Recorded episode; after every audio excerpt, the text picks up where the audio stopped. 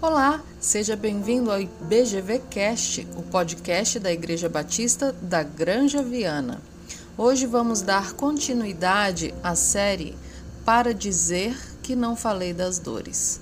O título deste episódio é Injustiça e Reparação, feito pela Gabriela Emerick. Nessa época de Natal, muito se fala sobre fechar alguns ciclos e repensar o ano que passou.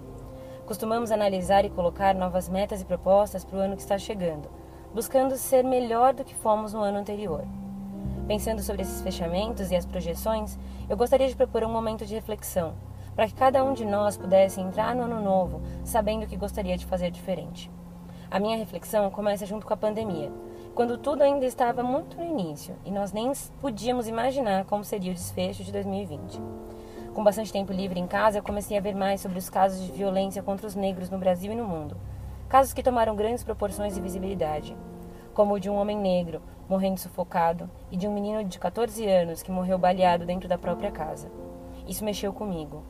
Mas mexeu ainda mais perceber que para muitas pessoas a pauta do racismo parecia algo novo e ainda distante. Eu também me incomodei em perceber que eu mesma nunca tinha me relacionado tanto com racismo, me dedicado a estudar e me aprofundar no tema, apesar de ser de uma família negra, e saber que não é nem de hoje e nem de ontem que o povo negro sofre com preconceito no Brasil. A história do Brasil é bem clara quando conta da chegada dos navios negreiros. Os registros históricos mostram que após a chegada dos portugueses, a entrada dos africanos como mercadoria era algo constante. Eram pessoas retiradas de suas terras, transportadas em condições subhumanas, para chegar num país novo e trabalhar mais que os animais de carga. Eu me surpreendi com uma coletânea de documentos de embarque e desembarque, que são aproximadamente 82.600 negros escravizados, entrando no Brasil apenas no ano de 1829. É muita gente. A escravidão terminou anos após, em 1888, e quase quatro, após quatro, quase 400 anos, tratando os negros como seres inferiores, é claro que a relação violenta e opressora não acabou no dia em que a lei foi instituída. O Brasil continuou se desenvolvendo em uma cultura racista. Foram muitas as conquistas do povo negro ao longo dos anos, mas muito passou despercebido por boa parte da sociedade. Alguns hábitos, falas, expressões e escolhas se tornaram tão sutis, tão discretas e ao mesmo tempo tão profunda que mesmo as pessoas negras passaram a usar e achar comum. As perguntas que ficaram na minha cabeça depois de me aprofundar mais no tema do racismo foram: o que, que ele faz comigo? Como eu me relaciono com o racismo? Será que eu consigo enxergar os meus atos racistas? Como cristã, eu sei que o amor de Deus não é, não faz acepção de pessoas e que eu, não, que eu devo cuidar para que esse amor chegue a todas as pessoas. Mas eu comecei a perceber que eu precisava fazer mais do que saber disso. Era preciso agir diante disso.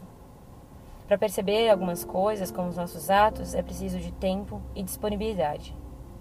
Como nos textos que escrevemos na época da escola, quando fazemos as revisões, encontramos erros que podem ser corrigidos e pontos que podem ser melhorados.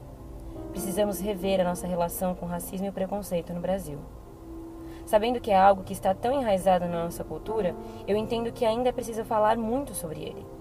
Precisamos rever como esses 400 anos subjugando pessoas por sua cor da pele refletem hoje em dia na maneira como lidamos com os outros. Como precisamos analisar também que os motivos que levam à morte de crianças negras por balas perdidas. Precisamos refletir e corrigir os caminhos que levam os negros a serem apenas 3% dos professores de uma universidade, enquanto eles são 80% das mortes por intervenção policial. Esses números precisam nos mover nos incomodar e nos fazer refletir sobre as nossas ações. Precisamos estar abertos a ouvir mais, entender mais e buscar por justiça.